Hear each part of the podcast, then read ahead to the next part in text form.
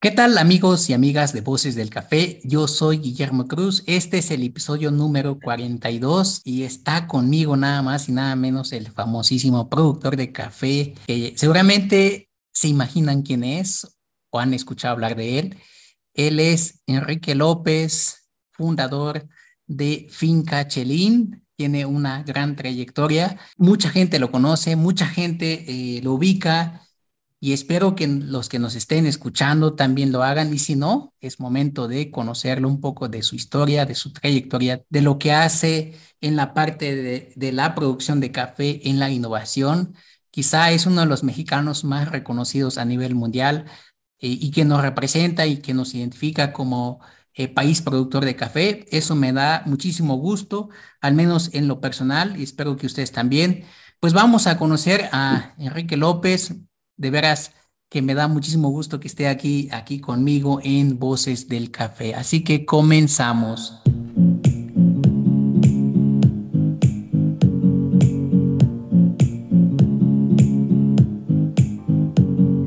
Mi estimado, muchísimas gracias por aceptar esta invitación aquí en Voces del Café. Este es un podcast eh, que llevamos ya un poquito más de un año trabajando eh, con diferentes personalidades, ¿no?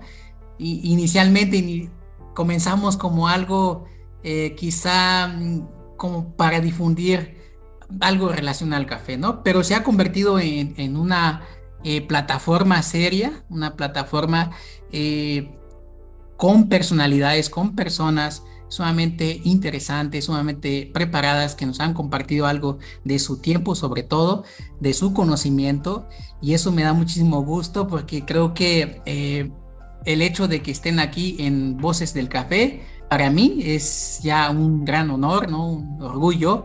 Y, no sé qué más decirte, de veras que estoy muy contento, muy feliz que estés aquí con, con nosotros en Voces del Café.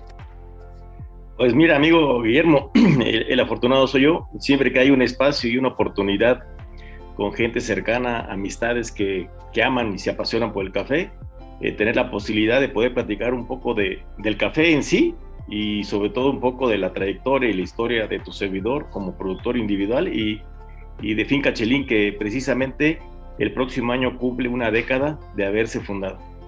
Una década, se dice muy fácil, ¿no? O sea, eh, yo llevo en el café quizá un poco más que eso toda la vida, ¿no? Pero de manera profesional comencé hace unos años, no mucho, pero ah, es algo que me gusta muchísimo, ¿no? Tuvimos la oportunidad de conocernos acá en la, en la cafetería, ¿no? Y ahí nos echamos unos mezcalitos. y, la verdad es que eh, yo siempre te tenía como alguien quizá... Eh, no lo sé, alguien inalcanzable, alguien que no se podía como platicar tan, tan así al tú por tú. Y cuando tuve la oportunidad de, conocerte en persona, la verdad es que me dejaste sumamente sorprendido y, y con mucho aprendizaje, mucha humildad de tu parte y creo que eso es admirable, ¿no? Como, como persona, como alguien que destaca, alguien que es reconocido. Eh, a veces se nos olvida, ¿no? Se nos, se nos va, ¿no? Nos, se nos se nos crece, ¿no? Subimos un escalón y, se nos olvida, ¿no? El, contacto con las personas, ¿no? Y, eso debo de reconocerlo, ¿no? Algo, que vi, eh, en, Enrique López es esto, ¿no? La, sencillez, ¿no? De, persona que, es y, la verdad es que dije, pues a ver si acepta una invitación aquí en Voces del Café, estaría fantástico y pues aquí estamos, amigo.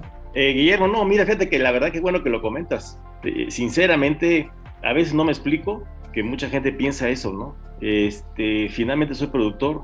Eh, el que haya tenido la gran ventaja y la gran posibilidad, este, un poco por, por digamos, el, arrastre que tengo familiar que se dedicaron al café, la posibilidad de haber tenido, ir a la universidad, prepararme, capacitarme, haber tenido en sus inicios, en los primeros años, cuando hubieron concursos de café, haber sido resultado ganador y, y eso me impulsó a, eh, pues a posicionar mucho el café que producía. Este, mucha gente piensa esto, ¿no? Pero pues yo he visto hasta en los artistas, ¿no? En los actores son famosísimos te acercas y, sin duda nadie te niega una, un autógrafo, una foto, este, y creo que en ese mismo sentido, no porque yo me sienta artista, desde luego, ¿no?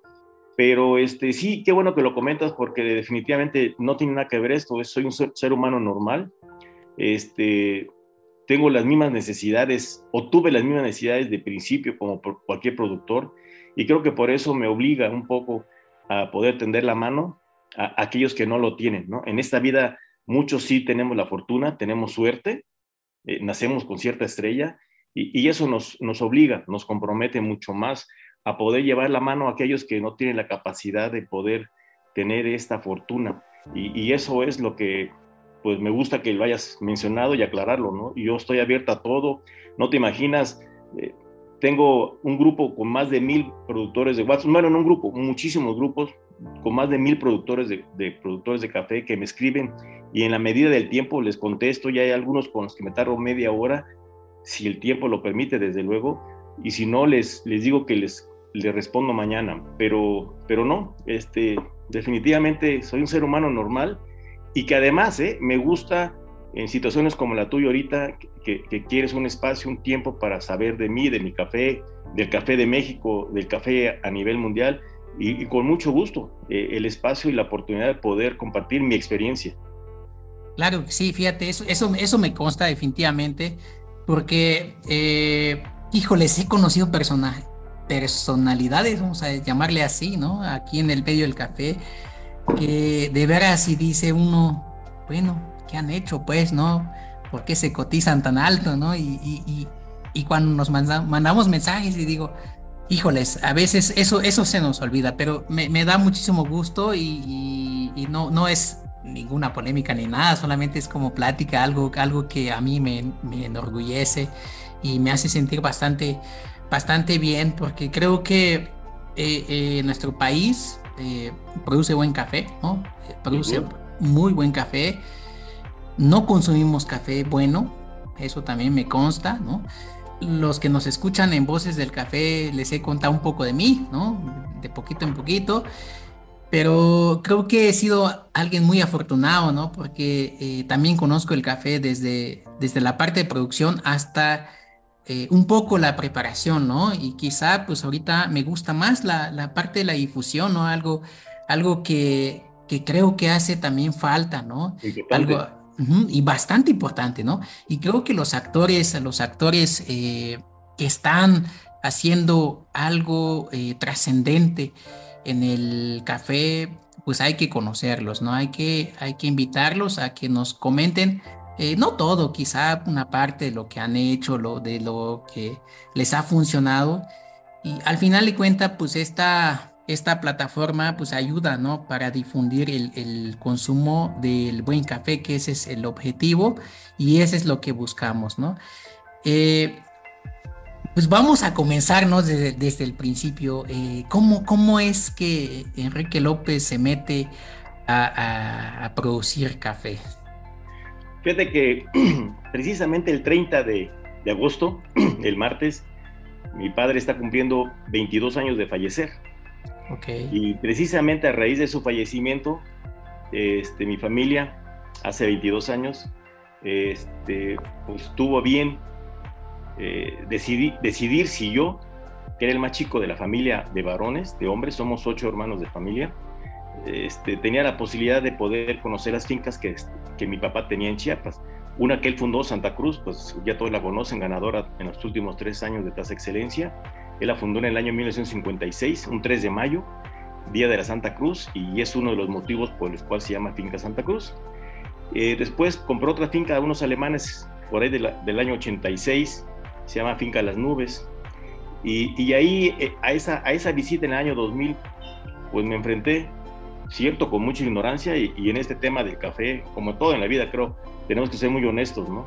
Yo no, yo no nací sabiendo de café, era, era un total ignorante del café, de hecho odiaba tomar café, pero pues este, fui a visitar las fincas con uno de mis hermanos mayores, que por cierto estuvo trabajando en algunos años con mi papá, pero que definitivamente creo que no, no, no tenían tanta pasión por esto. ¿no? Y yo cuando llegué, pues al conocer a los trabajadores encargados, pues me sentí un total ignorante, a pesar que los encargados mencionaban de parte de mi papá que el hijo más chico varón, que no me conocían, pero pues, yo había estudiado, yo, yo sí había procurado ir a la escuela, cosa que mis cuatro mayores hermanos este, intentaron en su momento estudiar en la universidad, pero nadie concluyó una carrera. Y, el único que sí fui yo, y, por cierto estudié varias, entre ellas piloto aviador comercial. Y eso marcó un poco la, pauta de, enfrentarme con gente que tenía esperanzas en mí, sabiendo que mi padre pues nunca estudió hasta tercero de primaria solamente, y, pudo ser unas fincas poderosas en esa época, muy grandes en extensión y superficie, y, pues el ejemplo tenía que darlo, ¿no? Alguien con, con capacidad, con estudio, no podía, de, digamos, dar su brazo a torcer, con mi padre que había estudiado tercero de primaria. De hecho, cuando yo llegué, los trabajadores encargados me nombraban así, ah, es el hijo de don Jaime, el letrado, ¿no? Es una palabra muy, muy común en, el sureste, ¿no? El letrado. Pues eso marcó eh, el rumbo de decir que si que si enfrente de ellos mi padre sabían su historia de no estudiar y yo que había tenido la gran posibilidad de haber ido a universidades, que agradezco mucho a las sociedades donde yo estudié, porque prácticamente todo era investigación. Lo primero que hice fue llegar y, todo era porque, aunque no sabía, leí muchos libros, más de 30 libros de café, que por cierto el señor dueño de una finca alemán, en esa época Las Nubes, eh, tuve la fortuna de, cuando llegué a la casa de ellos, este, tenía una biblioteca y le, echándole una ojeada a los libros encontré más de 40 libros de café de todos los países, de café de Etiopía, de Uganda, de Kenia, de Costa Rica. Y, cuando empecé a leerlos, me di cuenta que todos hablaban de procesos diferentes. La literatura no era un criterio único. E inclusive entre la lectura que yo recuerdo de Etiopía, de Kenia, de Costa Rica, de Colombia, además como país hablaba de regiones que cultivaban, producían y fermentaban diferente los cafés. Entonces me llevó a la pauta de saber que entonces no había una receta para producir cafés. Y eso me marcó el interés derivado de la escuela que todo era investigar, pues tratar de hacer mis propios, eh, digamos, participaciones de investigación. Eh, tenía yo la virtud en esa época, sin saberlo, de que tenía capacidad sensorial, ¿no? Eh, olfativa y de sabor. Eh, prueba de ello que en un concurso en el año 2000, en mi segunda cosecha de Chiapas, este, conocí a unos catadores de, de, Starbucks, de Peerless Coffee y otros, un concurso que hizo AMSA. Y tuve la fortuna de que ellos, eh, con mis cafés que fueron ganadores, me, lo dieron a probar. Y, probándolos, decía, oye, pues este no es el café que yo probaba de niño. Ya me explicaron un poco ahí desde el tueste, el quemado, la preparación, y empecé a comprar yo mi tostador de aire caliente y empecé a tratar de, saber un poco de catación. Eh, no fue sino hasta el 2004 que, que gané un concurso aquí en México y el entonces Consejo Mexicano que presidía Roberto Gisseman me llevó representando al café mexicano a Atlanta, a Georgia, Atlanta, y ahí participé ya profesionalmente en cursos de catación sensoriales, de tostado, y bueno, a partir de esa época, 2004, me abrió las puertas de conocimiento, de información, de ciencia, de lo que era la catación, de lo que eran los cafés especiales, de lo que eran naturales, honey, de lo que era tostar, para que de manera personal eh, empezara yo a hacer trabajos de investigación. Ahí inicié prácticamente la innovación de desarrollar procesos diferentes en fermentación, donde tenía yo la habilidad y la posibilidad de tostarlos y evaluarlos e irme dando cuenta de, de qué sabía un café cuál era el error probable que había en taza si encontraba un defecto, o cuál era el error, perdón, o cuál era la ventaja positiva si encontraba algo sobresaliente en, el café. 2004 empecé prácticamente yo a evaluar mis propios cafés haciendo procesos diferentes. Claro, no, pues sí, es bastante tiempo. Estamos hablando que el Instituto del Café desapareció más o menos por los 80, eh, 88, si no me equivoco. El conocimiento que teníamos entonces es lo que se aplicaba en, lo que se aplica todavía en, muchos lugares, sobre todo en, Chiapas, ¿no? Eh, tengo ahí unos familiares en, el municipio de Yajalón, siguen utilizando los mismos principios, ¿no? Pero platicábamos hace eh, un, un, par de episodios con Samuel Ronzón, seguramente lo ubicas. Eh, sí, claro. Él es, es muy, muy buena persona. Eh, muy, muy compartido, él decía algo muy, muy importante y elemental, ¿no? Que es el que los productores de café dejaron de probar su café, ¿no? Es algo tan sencillo, tan básico, tan elemental, que por lo que veo en, en tu caso es este, que tenías esa posibilidad de probarlo, ¿no? No solo de probarlo, sino de tostarlo, evaluarlo y saber entonces qué es lo que había pasado en la parte del proceso, ¿no? Eh, a lo mejor en, nuestro país es, ese es el, gran desconocimiento, ¿no? De quizá tener esos parámetros de cómo eh, saber si, hicimos bien o hicimos mal las cosas, ¿no? Pero ¿cómo podemos tener ese, ese parámetro si, si no tenemos ninguna referencia, ¿no? Sin ningún dato, sin ningún... Eh, que no tomamos pues un registro de las cosas, ¿no? Y, bueno, eh, al, menos en mi, caso he tenido la fortuna de visitar eh, algunos productores de café en diferentes estados y es la misma problemática, es la misma situación, ¿no?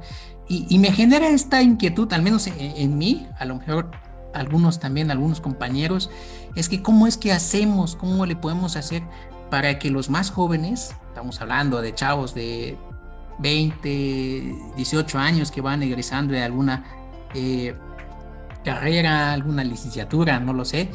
Eh, ¿Cómo le hacemos para que eso sea atractivo para ellos? ¿no? Porque eh, me podrás eh, decirme si sí o si no, pero vemos que, que en, muchos lugares ¿no? los productores de café son de la tercera edad. ¿no? Entonces,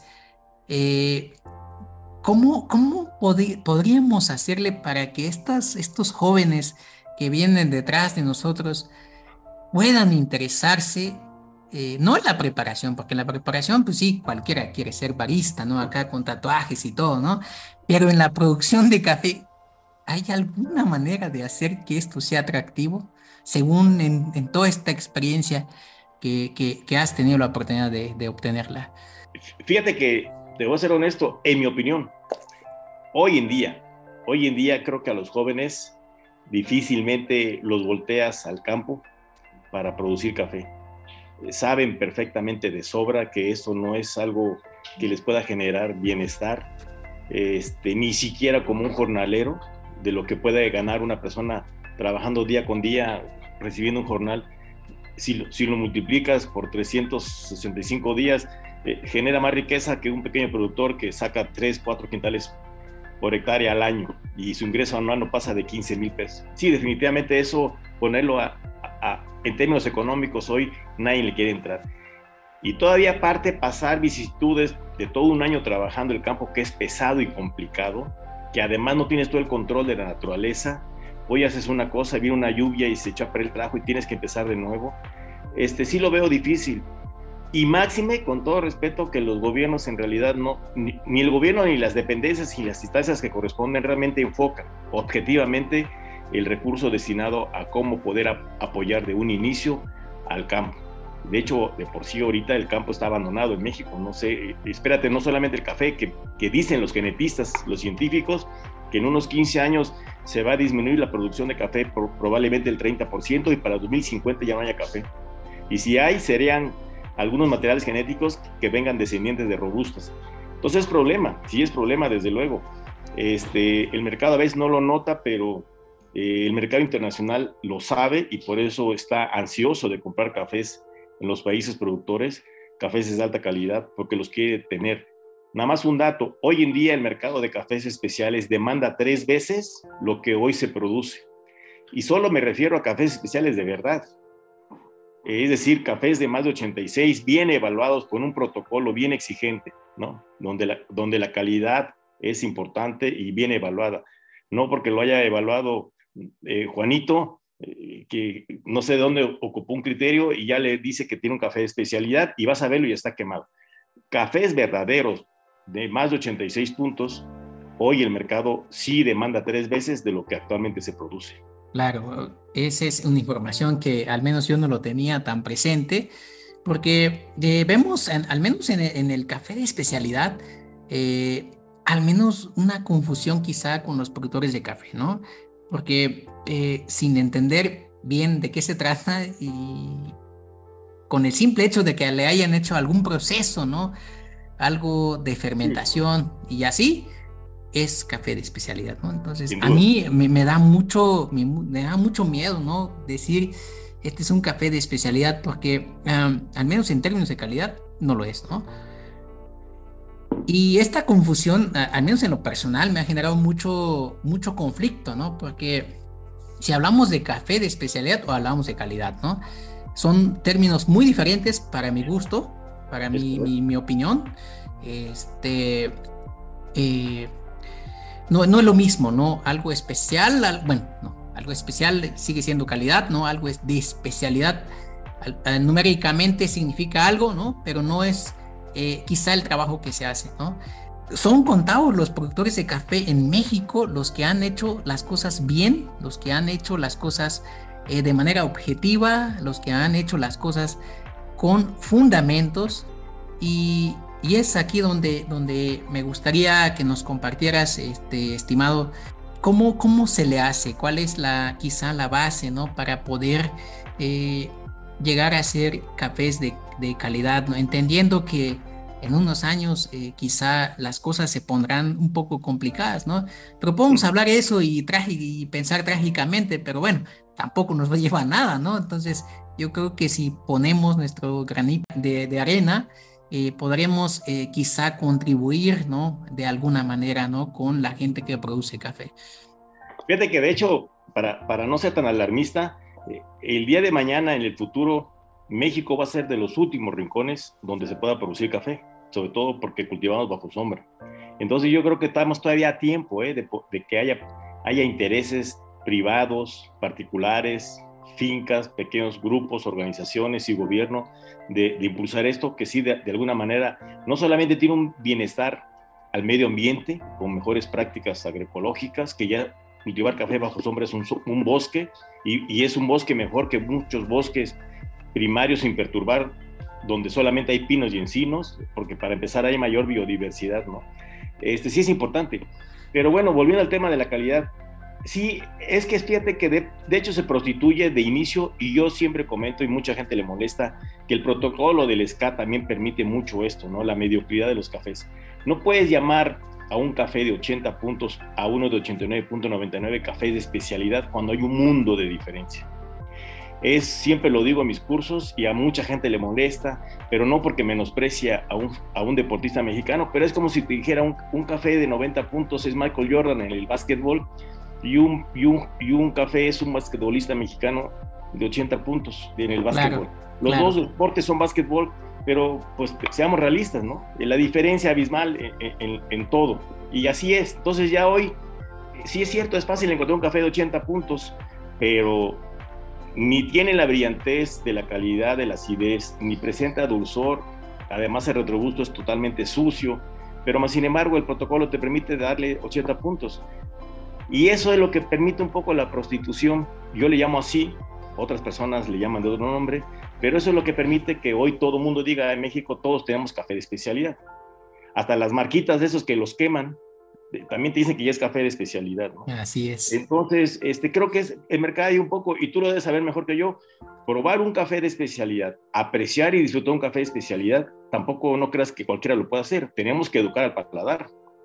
Tenemos que educar a, qué y cómo interpretar esos atributos sensoriales para que nosotros los podamos apreciar y disfrutar.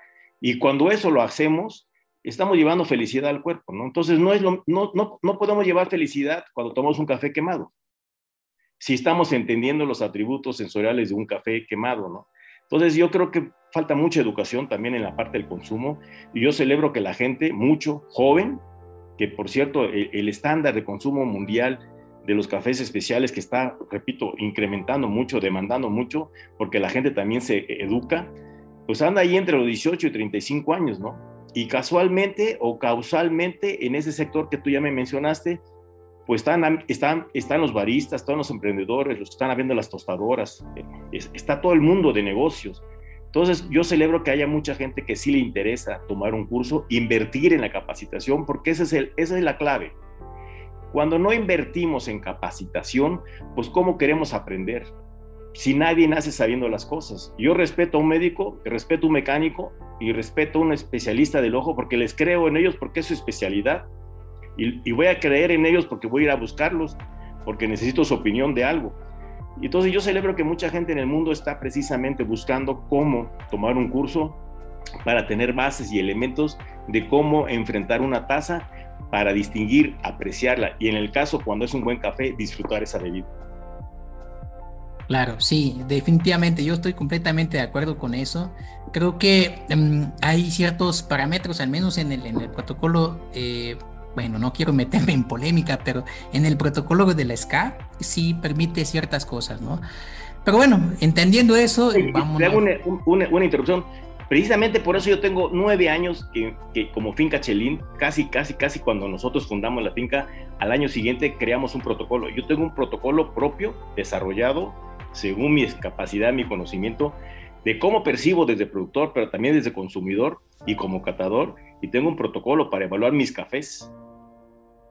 Entonces, sobre ese criterio yo evalúo mis cafés y, la mayoría, la gran mayoría de las veces, cuando la gente, sobre todo compradores internacionales, los evalúan, eh, se van mucho más por mi criterio que yo aplico. Sí, es que, híjoles, no sé cómo decirlo, pero creo que los que ejecutan, los que practican, los que están metidos de lleno, saben exactamente lo que están haciendo, ¿no? No hay, no lo mismo a que yo vaya y que diga, que según mi protocolo es esto, ¿no? Pero ¿cuál es mi experiencia? No, no, no lo hay, ¿no? Entonces, eh, al menos es lo que he visto aquí en, en, la Ciudad de México, ¿no? O sea, todos son cafés de especialidad, todos saben, todos se han certificado, digo, qué bueno, me da muchísimo gusto, creo que Ah, eso hace falta, ¿no? Pero también hace falta complementarlo con la experiencia, porque como dicen, podrás saberte la teoría, pero si no la practicas, híjoles, es sumamente peligroso sugerir y, asesorar, ¿no? Entonces, eh, creo que más que nadie eh, lo sabes, ¿no? Esto, con todo esto lo que has hecho, ¿no? Con todo este... Eh, bagaje y la experiencia que has tenido, ¿no? Y al menos para mí me gustaría como eh, saber cuáles, cuáles son las bases quizá, ¿no? O sea, yo, yo sé que no todos, todos los pequeños productores tendrán la misma oportunidad de ir a, alguna universidad, ¿no? O conocer como nosotros, o, o, estar aquí platicando con los más expertos, ¿no? Tenerlos de frente, tomarse un cafecito, lo que sea, ¿no? Eh, ¿Cuáles serían los elementos más básicos quizá para alguien que produzca café de la manera más rudimentaria, más elemental? Fíjate que te voy a dar una opinión eh, en base a lo que tú preguntas y creo que te voy a resumir mucho y bueno, ya después te, te platicaría cómo podríamos enfrentar que los pequeños productores principalmente, que por cierto, es, si no estoy equivocado, no soy muy estadística en ese sentido, pero más del 80% de la producción de café en México son minifundistas, es decir, gente que no tiene ni, ni una hectárea, ¿no? Este, y que desgraciadamente esa gente ni siquiera tiene el acceso a la información, al conocimiento, y la capacitación, y nadie se preocupa por ellos. Nada más llegan a comprar su café y mal pagado y le dicen que todavía que está mal hecho, pero no, no, no se preocupan en, que mejoren sus prácticas, porque en realidad creo que en México los, los poderosos no les importa el café en calidad, les importa nada más el volumen, porque se van a dos, tres empresas que, que hacen cafés de bastante porquería, por no mencionar los nombres. Fíjate que hay un productor que está en Chiapas y, y dos, tres veces me ha preguntado en los últimos seis años. Tres veces ha intentado renovar su parcela con los materiales criollos y fracasó. Y dijo, ya no puedo hacer igual. ¿Qué sucede? Me. Le, dijo, le digo, tan sencillo, el medio ambiente, la falta de agua, la falta de fertilidad del suelo, son factores que tú no los tienes en, mente y esos son los que no te permiten. Necesitas estar obligado a darle más un programa de nutrición, fertilizar, foliar y, y olvidar, de tu composta porque no te va a dar suficiente composta para abonar toda tu parcela. Entonces tienes que entrar un tema de apoyo y, no satanizar los fertilizantes porque los fertilizantes son, el nombre lleva, para darle fertilidad y la mayoría está hecho de rocas, la mayoría están hechos de, que la, cosas que la naturaleza nos puso a disposición. Lo que pasa es que hay empresas que se dedican a, hacerlo de manera eficiente y controlada. no necesitamos tomarnos tres naranjas, un plátano, etcétera, podemos tomar una pastilla, una vitamina, ¿no? Y, a la larga no tener el famoso escorbuto como tuvieron los navegantes cuando venían a América. En fin, podemos resumir muchas cosas si, si solo nos asociamos a la ciencia, a la tecnología, a gente que, que sabe utilizarla y hay, que, y hay que ir de la mano porque es la mejor ventaja.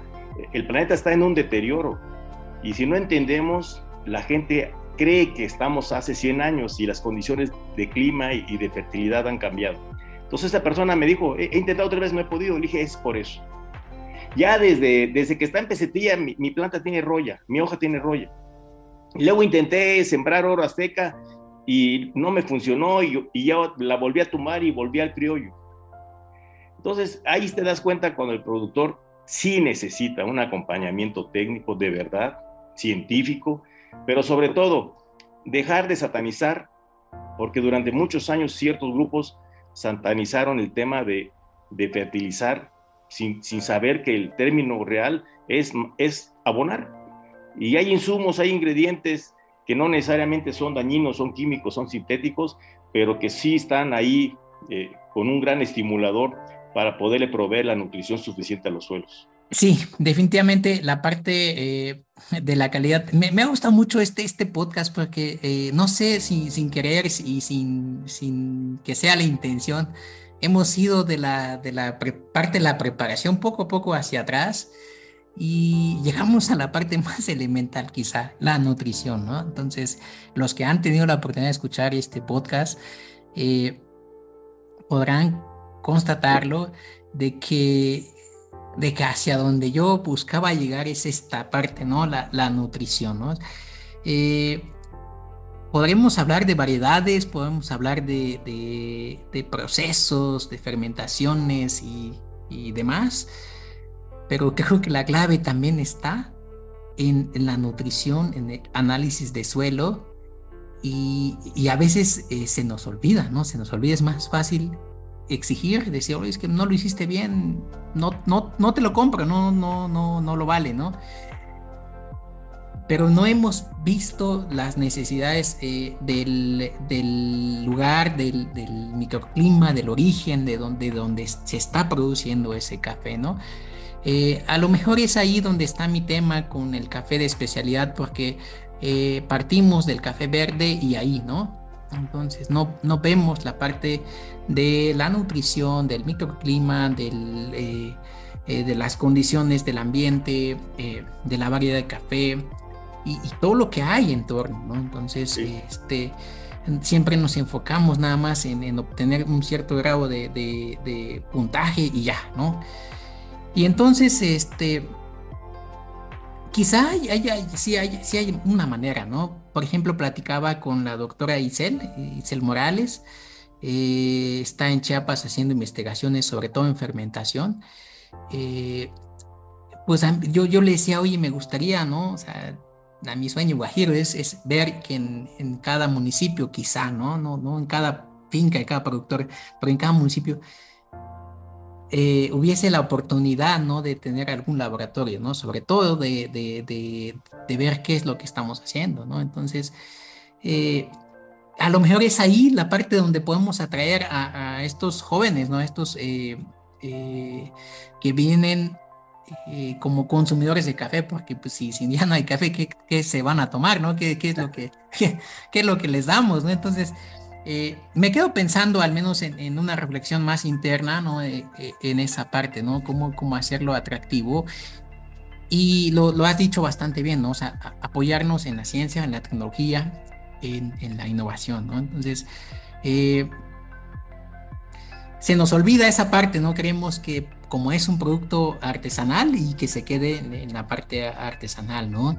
Entonces, aquí va mi siguiente pregunta. ¿Cómo, le hace Finca Chelín ¿no? para, para siempre mantenerse en, en, la vanguardia? ¿no? Llevamos, bueno, llevas ya varios años y, y no solo eh, como años de, producción de café, sino eh, estar como una de las fincas, eh, quizá la más reconocida en, en México a nivel internacional. Pues mira, la verdad que sí es trabajo, no, no lo voy a negar, porque la, gente va a pensar que esto es regalado, por Dios, soy creyente, desde luego, ¿no? Pero es trabajo. Hoy te, hoy te dije algo que del café de especialidad. El café de especialidad, al final, en realidad, ¿quién determina si es calidad? Pues lo determina el, mercado de consumo. Yo poder producir y poder decir misa, pero si mi cliente me dice, oye, disculpa, yo te escuché decir que tu café es especialidad, pero discúlpame, es una porquería tu café. Entonces, el, el, el ritmo, la pauta de las estadísticas la lleva quienes compran y sobre todo quienes compran y tienen el personal técnico capacitado científicamente con expertos evaluadores para determinar la calidad. E, es, ellos son los que determinan cuánto café de especialidad hay en el mundo y ellos son los que precisamente están queriendo comprar más café.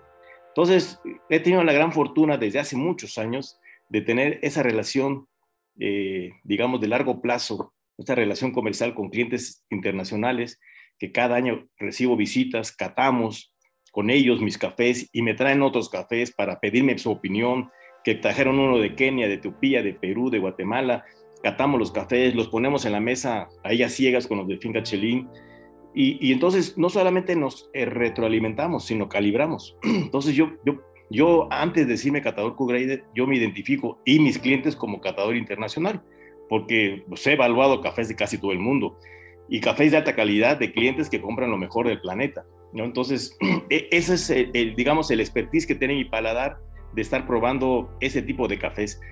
Tantito me das uno abajito, por supuesto que mi paladar lo define y lo distingue, ¿no? Este, y entonces en base a esa línea es que nosotros nos hemos perfeccionado con conocimiento, con habilidad, con capacitación.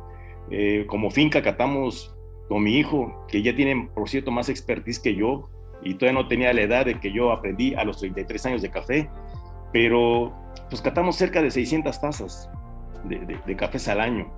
De, nosotros dos veces, cuando recién lo levantamos del patio y, ya después de un mes de reposo para ver la evolución y, cafés de otros, de otros eh, digamos, productores que capacitamos o que de por sí nos preguntan que quieren saber la calidad, ¿no? Entonces, prácticamente es eso. Es, es, es como hemos acumulado el conocimiento día a día, eh, cómo hemos logrado desarrollar experimentos, inventos, patentarlos con los nombres de proceso, pero siempre basados en la razón. Hace años sí era un juego, al ahí se va, pero tuve que aprender de química, de física, de biología, específicamente en temas moleculares de café, que luego la gente piensa que uno inventa, pero pues ahí está, la química del café, los, ácidos orgánicos, la ciencia lo tiene, y nos hemos enfocado mucho a eso, a la ciencia. ¿Pero por qué? Porque le vendemos, a, le vendemos actualmente hoy a más de 20 países y probablemente a cinco de las empresas más importantes del mundo. Pues eso nos obliga a mantenernos con ellos en ese estándar de nivel. Hay clientes que me dicen, señor López, ya usted ya no le puedo comprar cafés debajo de 91 puntos. Yo ya no le puedo comprar porque yo tengo ya un cliente especial y, quiere lo mejor del, mundo. Y, y, solamente tenemos que venderle cafés de 91 a 94 puntos. Entonces, eso nos está obligando, ¿no? E, es como decir, yo empecé jugando en la Liga MX y, hoy juego en el, en, el, en el Real Madrid y ya tu línea de juego ya no puede bajar, ¿no? Entonces, eso es lo que nos ha, nos ha, digamos, nos hemos beneficiado de este sector, de tener la gran fortuna de estos clientes. Desde hace años, pero al día de hoy, yo todavía tengo más de, más de 60 empresas tostadoras de todo el mundo que ni siquiera un saco de café les he podido vender porque no lo tengo. Y la gente cree que yo le voy a quitar un cliente de hace 12 años, 15 años para vendérselo uno nuevo. No, yo tengo una relación comercial de largo plazo y, tengo que conservar a esos clientes que de un inicio confiaron en mí y, vamos trabajando de la mano juntos. Wow, me dejaste sin palabras, pero híjoles, qué impresionante. Yo creo que esa es la clave, ¿no? Ese es el, el aprender, ¿no? El capacitarse y, y creo que pues sí, definitivamente es un afortunado, ¿no? De tener eh, todas estas este, posibilidades de, probar un café. Y de aquí va mi siguiente eh, planteamiento, ¿no? Eh, yo, yo, he visto que, estás muy dispuesto a, compartir toda esta, esta información, todo este conocimiento que has acumulado durante todos estos, estos años, ¿no? Y, y creo que al menos, ¿no? Cuando, cuando tenemos esa posibilidad de, saber un poquito más que los demás, eh, hay que compartirlo, ¿no? Hay, hay que eh, pasárselos, ¿no? Y quizá la manera de, compartirlo sería la manera más eh, responsable posible, ¿no? La manera más ética posible, ¿no? Porque, híjoles, no sé, o sea, sí, sí, sí he visto muchos casos, ¿no? de, de situaciones eh, que les han comentado, es que me dijo tal persona, me dijo tal, tal fulano. Y digo, pero ¿quién es este amigo? No vamos a investigarlo, a ver qué, qué es lo que ha hecho, ¿no? O sea, qué es lo que hace, pues, ¿no? Para saber su fundamento, ¿no?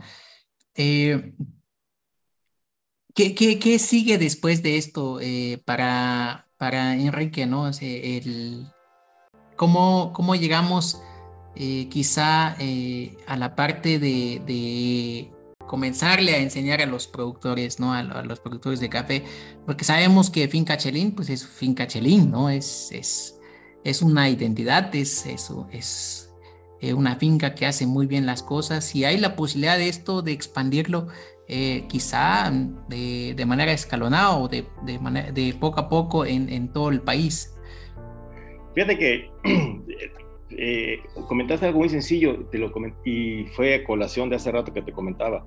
Eh, eh, me da la impresión que, que, México como país, y con todo respeto lo digo, desde que existía el famoso instituto, en realidad no le interesaba la calidad al país, le interesaba café, comercializar café, café, café, pero nunca dirigido un mercado, un cliente que fuera directo año con año, ¿no? Como casi todo mundo que hace negocios tiene su cliente y, sabe que tiene que disponerle de tres bolillos porque diario viene a comprarle tres bolillos, ¿no? O tres conchas.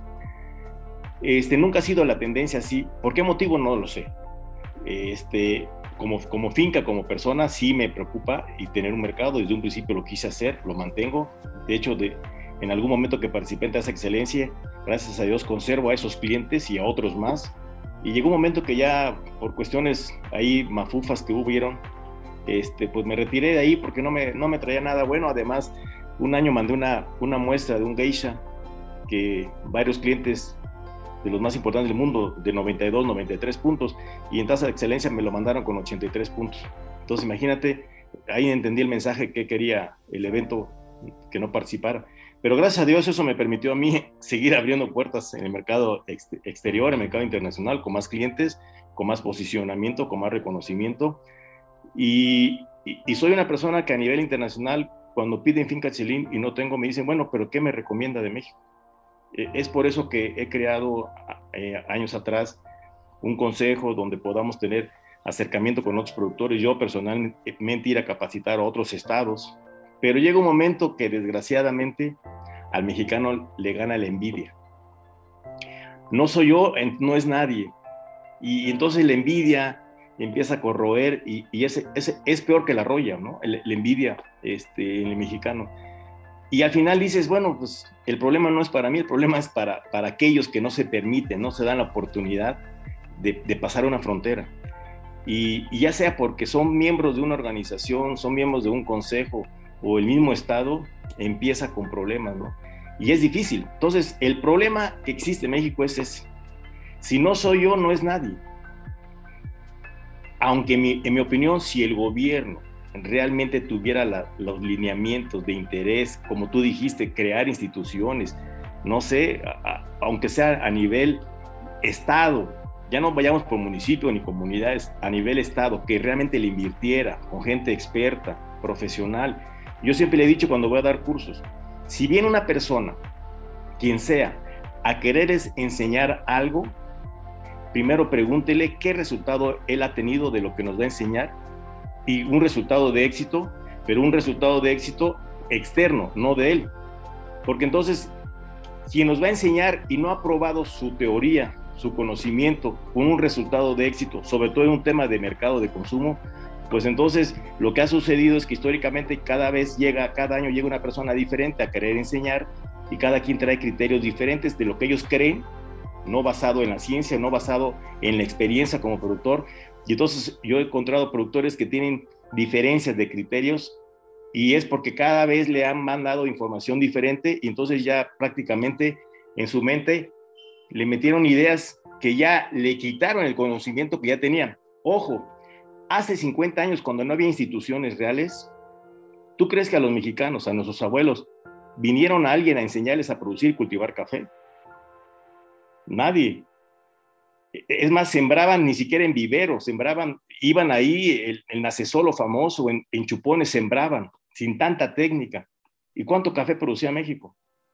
Hoy, cuando el, cuando el gobierno ha pretendido disque tener técnicos, eh, disque asesoría, capacitación, organismos, el café México no pasa de dos millones y medio, no pasa de tres millones de sacos de producción. Entonces yo ahí desde las bases, yo para ir entendiendo un poco, para no meterle nombre y apellido a, los temas, sino luego se mete uno en problemas, sí. empiezas, a entender de dónde, de dónde viene el problema real, ¿no? Y, y entonces imagínate ¿Qué esperanza es un productor de aquí en Oaxaca, nada más, ¿eh? sin mencionar muchos estados, que está a seis horas una comunidad que cultiva café y buen café, pero que les hace falta esa pulida para que brillen? Pues sin conocimiento, ¿quién se los va a llevar? Es, difícil, es complicado. La orografía cuenta mucho. Oaxaca equivale a Costa Rica, eh, o, probablemente es más grande, y entonces tú vas de un municipio a otro y cercanos, ¿no? Entonces creo que también facilita mucho las cosas. Pero el, el detalle principal es esto, ¿no? Eh, no ha habido quien regule, haga un temario de qué es lo que se le va a enseñar al productor y que verdaderamente vayan a las comunidades. A, a mucha gente que puede criticar, pero yo, yo, yo he capacitado a más de 3.000 productores en el país. La, muchos de ellos ya están en tasa de excelencia y han ganado. Pero tuve que ir a sus comunidades. Tuve que viajar seis horas. Tuve que medio mal pasar y dormir, mal comer. Pero eso no afecta porque es parte de lo que también he vivido. Nunca he tenido siempre comodidades, ¿no? También he pasado y he dormido en colchoneta con zancudos, pero hay que hacerlo así. No, no esperemos que en una oficina aquí sentaditos con aire acondicionado pretendamos resolver la problemática. Hay que ir, hay que ensuciarse las manos y los zapatos. Eso, eso me consta. Fíjate que eh, he tenido la oportunidad de, de, de, escuchar mucho de ti, ¿no? Porque mencionan y, y digo, oye, ¿cómo supieron de esto? ¿Cómo saben de esto? Enrique López. Digo, ok, pues ya ahí, ahí está, ¿no? Entonces, creo que es un trabajo que lleva mucho sacrificio, mucho esfuerzo, ¿no? Y, y sobre todo mucha voluntad, ¿no? Porque podemos de dejarlo así y ya, ahí, muere, ¿no? Ya, ya, a mí qué, ¿no? Pues al final de cuentas yo ya estoy bien, ¿no? Pero siempre hace falta esta parte de, compartir, ¿no? Yo, yo sé que esto del cómo somos, ¿no? Y lo he vivido en carne propia, ¿no? Cuando, cuando llegué a la ciudad, eh, lo vi y lo noté, ¿no? Pero eso no me ha limitado para, para hacer las cosas, ¿no? Tan es así que estoy hasta aquí eh, tratando de difundir el consumo del café, ¿no? Eh, a lo mejor no soy la máxima autoridad, ni, ni, ni, nadie, ni mucho menos, ¿no? Pero siempre estoy dispuesto a compartir, ¿no? Y, y algo que, que, que, me consta y que, que he podido tener la oportunidad es eh, gente tan abierta como eh, contigo, eh, como todos los que han participado en estos eh, episodios de, de, Voces del Café. Y, y, y, digo, entonces sabemos, sabemos un grupo de personas que estamos dispuestos a, hacer algo un poco diferente a lo que tradicionalmente se hace, ¿no? Y, y, yo más que encantado y afortunado de estar aquí, ¿no? Platicando con, con las personas que realmente saben. Yo sé que eh, el tiempo es valioso, ¿no? Eh, el dedicarle un espacio para platicar en, en, este espacio que es Voces del Café, eh, pues requiere de, también de esfuerzo, ¿no? Y no solo es echar la charla y ya, ¿no? Sino platicar realmente temas que, que importan, ¿no? Que preocupan, ¿no? Y sí, es, es un tema quizá eh, polémico lo que luego tocamos, pero pues son necesarios, ¿no? Y creo que a veces los que nos compran café, los que consumen café, eh, a lo mejor ni siquiera alcanzan a comprender o, no han tenido siquiera la oportunidad de, escuchar, de ver, ¿no? O de saber cómo es que llega un café a, su, a, su, a sus manos, ¿no? A, a su, a su taza de, eh, de, de la mañana, ¿no? Entonces, esta es, este es un poco la idea, ¿no? Yo sé que este tema del café es sumamente complejo, sumamente amplio, sumamente eh, eh, científico, de diversas disciplinas, economía, política, biología, química, eh, ventas, lo que uno se le venga a la mente, ahí está en el café. Pero esto permite y esto da la oportunidad de unir a la gente, ¿no? El, café, quizá a diferencia de otros productos, es que nos permite contagiar a las personas de este, de este ánimo, eh, de compartir momentos no solo de, café, sino a veces el café es meramente el pretexto para poder eh, platicar, ¿no? Como estamos ahorita, ¿no? Platicando de, la parte de, la, de la producción de café, ¿no? Y, otros temas que van saliendo eh, parte de, ¿no? De, la plática. Hace un momento platicaba con, con, una eh, clienta y, y decía, oye, es que yo a mí me gusta el café de especialidad y, me gusta que, me preparen un café de origen. Y digo, ok, está muy bien, ¿no? Me da muchísimo gusto que, sepas, ¿no? Que, ya sabes qué es, qué es esto, ¿no? Pero pues me gustaría escucharte, ¿no? Porque para ti es un café de, de tal descripción. Y, pues tristemente, ¿no? La comunicación quizá se ha tergiversado, ¿no? Se ha eh, desviado hacia ciertos eh, eh, mercados, ¿no? Quizá hacia cierta mercadología, ¿no? Entonces eso también llega a confundir, ¿no?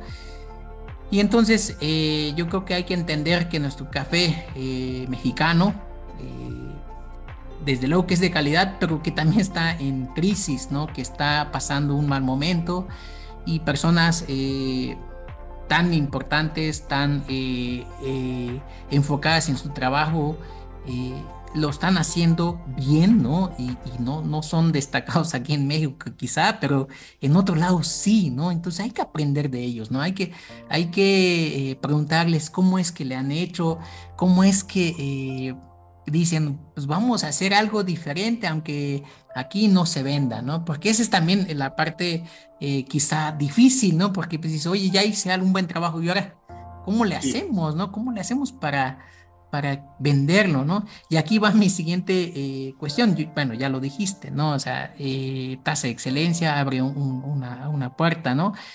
Eh, quizá aquí y, mi, cuestión es, para los, las pequeñas organizaciones, ¿no? ¿Habrá algún canal, alguna manera de, mostrar su, producto, su, su, café, su trabajo que lo están haciendo bien? Fíjate que, déjame antes de comentarte dos cosas para no perder un poco. Dos criterios importantes. Ha, habido mucha gente que me dice, oye, pero ¿para qué, ¿para qué capacitas, para qué das tu experiencia a otros productores? Y, pensando que voy a perder yo competitividad o voy a perder clientes, ¿no? Claro. Y le digo, no, mi preocupación es precisamente, yo produzco 320 sacos y, no alcanzo a satisfacer al mercado, pero ni por mucho. Es más, si yo solamente me dedicara a vender en México, lo podría vender todo acá. Y, hay, hay, otro sector, otro factor importantísimo que quiere cafés. Y, por eso es parte de mi vocación de ayudar a otros productores para que tengan mejor café y poderlo, si es conmigo, ayudarlos a la comercialización, sea nacional o internacional. Pero hay gente que piensa así, ¿por qué? No, yo no daría y luego me preguntan, oye, ¿y, qué, qué, piensas de tu competencia, de tus demás productores? Y le digo, mira, en México yo no tengo ningún competido. Todos somos compañeros de profesión. Mi competencia está allá afuera. Un productor de Costa Rica, de Kenia, de Etiopía, de Guatemala, ese sí es mi competidor. Los 51 países restantes fuera de México, ellos son mis competencias y a ellos les quiero ganar. Y con ellos compito. Y como mi café está en esas empresas internacionales que compran los cafés, pues a mí me va a dar mucho más gusto cuando esas empresas digan, ah, pues Finca Chelín, pues está en el primer orden como si fuera un café de Etiopía, de Costa Rica, de Guatemala, etcétera, ¿no? E, esos son los criterios diferentes, pero el mexicano a veces su pensamiento lo lleva hacia otra cadena. Pero bueno, eso te lo quería dejar muy marcado porque tiene que ver mucho con la idiosincrasia y la cultura del mexicano, ¿no? De, por qué a veces nos da miedo salir, enfrentarse al, gigante eh, eh, o los gigantes internacionales cuando no tenemos la confianza en sí mismo o tampoco sabemos lo que realmente producimos. Como yo sé lo que produzco, pues yo no me ando ahí pichicateando con alguien que me regatea, ¿lo quieres? No, eh, ahí tengo gente allá afuera que quiere mi café, ¿no? Entonces, volviendo al tema de las organizaciones, fíjate que precisamente yo creo que el futuro es que muchos pequeños productores se van a, se van a ir saliendo de esas organizaciones que no les permite ir más allá no les, no les permite crecer, no les permite tener acercamiento de otra información donde puedan precisamente saber que hay, hay, hay la necesidad de un, de un programa de nutrición. Cuando yo he, dado capacitación a muchos productores de manera individual, que son miembros de una organización, pero que a escondidas van, cuando llega el tema de fertilización o de nutrición, muchos me han dicho, ah, pero eso no es de Dios. ¿En serio? Sí, o sea, aplicarle no, eso no es de Dios. Entonces, imagínate productores que no podan porque no, no, no pueden podar porque es la planta que sembró su papá o su abuelo. Y, y sobre todo la fertilización. En muchos lugares lo satanizaron aunque no le aplicara nada. Eh, y luego que hacer compostas que ni están bien hechas. Y además es, yo he pasado orgánico y es imposible que te den los, los, los desechos para poder tener la suficiente capacidad de abonar a toda tu superficie. O es un poco o es nada. Y entonces me he dado cuenta que, que, que esos productores van a empezar a migrar, a buscar de manera individual el conocimiento, el acercamiento, el acercamiento con alguien que considere que sí pueda darles una rayita de mejora en la producción y la mejora en la comercialización. Creo que hacia, hacia, allá va el mercado, al menos en México. En otros países, la verdad, mi respeto es Costa Rica, Guatemala, Colombia, en las organizaciones, porque pues ahí a los líderes sí les interesa este tema realmente social, pero también de bienestar. Aquí no me quedo tan convencido en México y desgraciadamente, eh, repito, muchos productores sí están buscando de manera individual, con poquito ahorro, pero buscar la manera de cómo capacitarse. Y cuando ya empiezan a ver temas de información, pues lo primero que dicen es, en mi vida sabía que existía esto, ¿no? En mi vida sabía que la planta este, tenía un propio sistema de autodefensa y es capaz de controlar la roya si está bien nutrida. Entonces empiezas a explicarle un poco los ejemplos, pues hasta del COVID, ¿no? Hoy principalmente apegada a gente enferma, ¿no? Principalmente. Pero si uno está bien alimentado, bien, eh, digamos, fortalecido, ejercicio, pues tienes un mejor sistema inmunológico y estás menos vulnerable, menos susceptible a cualquier enfermedad. Ahí está, ¿no? E, ese es, ese es lo que, lo que también he, mencionado, ¿no? O sea, la nutrición es sumamente importante. Eh, pues que volvemos a lo mismo, lo, más elemental, lo más básico, ¿no? Pero bueno, eh, híjoles, yo creo que hay mucho tema eh, contigo, estimado. ¿Qué te parece?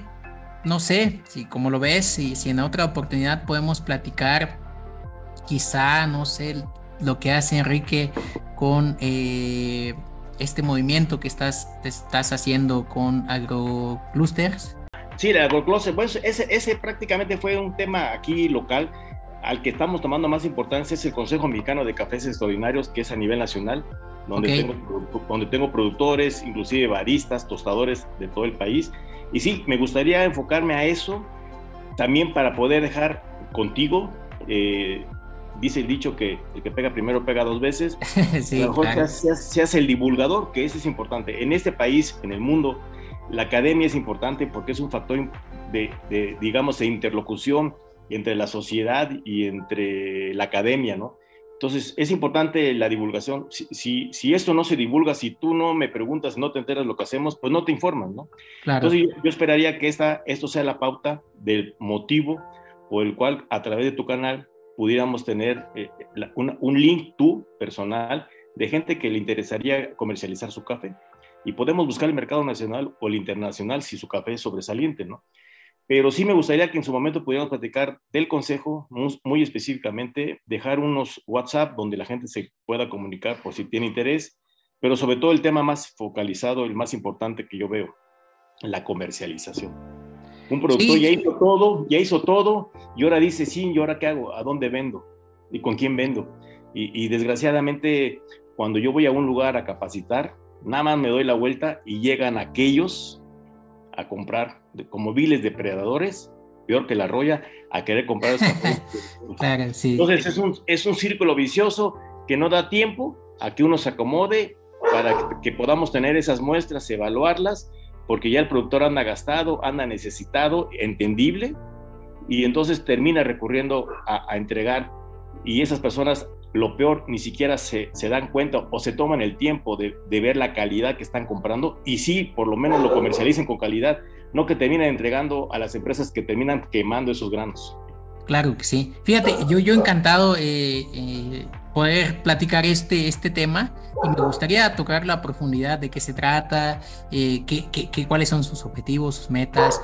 Y si me lo permites, podríamos hacerlo en un nuevo episodio, ¿cómo ves? Sí, sí, sí. dame chance de decirte y tiene que ser precisamente antes de, de, mediados de octubre, porque yo ya voy a dar unos cursos de capacitación, unos seminarios que, que prometieran los últimos, porque sí tengo, eh, pienso yo retirarme un poco de, de finca. Mi, hijo y mis hijos seguramente se van a involucrar en, las siguientes cosechas y, precisamente quiero eh, tocar el tema de tener la oportunidad y la disponibilidad de algunos de los productores y productoras que capacitamos de tener el tiempo sin estar dependiendo en la finca, que también cosecha para todos, de tener esa posibilidad de, tener los granos, poderlos catar y tener la posibilidad rápido de la custodia de esos sacos y poder comercializarlos. Sí, yo, yo, yo digo que estaría fantástico hacer eso, algo así, y, este canal se permite, ¿no? Para, para comunicarlo, ¿no? Y, que la gente eh, vea lo que hay detrás de, de, de, lo que se hace en México, ¿no? Algo eh, trascendente, sí, sí lo hay, ¿no? Sí, sí, desde luego que lo hay y a lo mejor no lo conocemos porque pues no hay, no hay comunicación, no hay una manera de, de mostrarlo, ¿no? Y, yo encantado aquí en este podcast Voces del Café, por eso se llama Voces del Café, que podamos comunicarlo, ¿no? Ahora sí que se lo dejamos aquí a los amigos que nos están escuchando, que estén muy al pendiente, o lo vamos a dejar el siguiente episodio para que eh, estén ahí muy atentos a, las redes, ¿no? Vamos a dejar también las redes de, de Finca Chelín, de, Enrique López, para que eh, estén ahí también atentos de todo el trabajo que, que, están haciendo. Pues ya para terminar esta plática el día de hoy, yo sé que, que luego nos extendemos, ¿no? ¿Algo más que te gustaría comentar, este, estimado?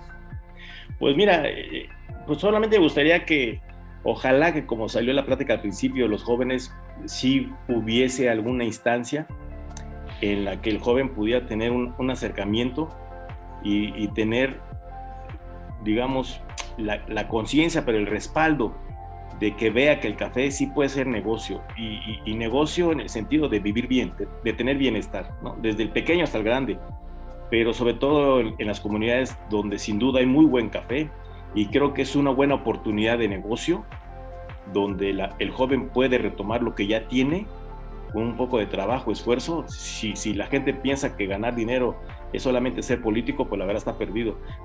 Es trabajo, sí, es esfuerzo, sí, sacrificio, sí, pero vale la pena.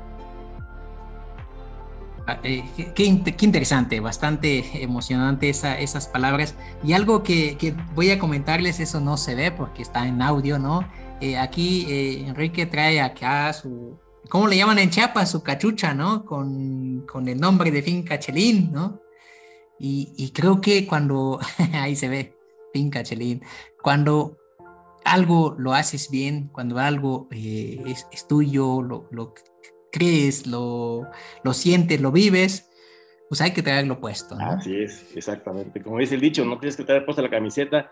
Y yo, aunque para mucha gente, sin duda, como lo comentamos, hay envidias, el problema no es para mí, es para ellos. Yo me siento orgulloso de tener y ser fundador de Finca Chelín. Eh, eh, es, es mi alma mater de, de, lo que me dedico profesionalmente.